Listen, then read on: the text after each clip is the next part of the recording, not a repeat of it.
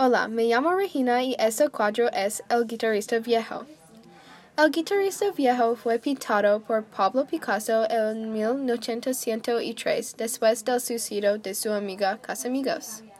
Le pintó en su periodo de azul. Pablo Picasso era pobre por la mayoría de su vida y el guitarrista viejo es una reflexión de eso. Picasso pintó mucho las personas pobres, enfermos y parias de la sociedad. Toda la pintura es azul y blanco, pero su guitarra es marrón, porque es un símbolo. Picasso usó tonos diferentes del color de azul y blanco y usó la sombra y la luz en su pintura también. Es una pintura dedicada a su amiga muerto y es un cuadro simbólico de la vida de su amigo y él mismo.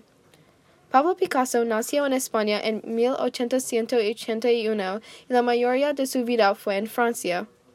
Su emoción triste en su pintado. Picasso tuvo tres periodos de arte, periodo rosado, donde usaba el color de rosado y sus tonos, el periodo azul, donde usaba el color de azul y sus tonos, y periodo cubismo.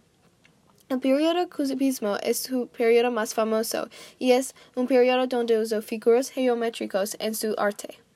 El guitarrista viejo es muy pobre y viejo. El hombre viejo refleja eso en su ropa que tiene agujeros y tiene solo su guitarra, pero eso tiene música y música es una cosa muy grande y especial por él.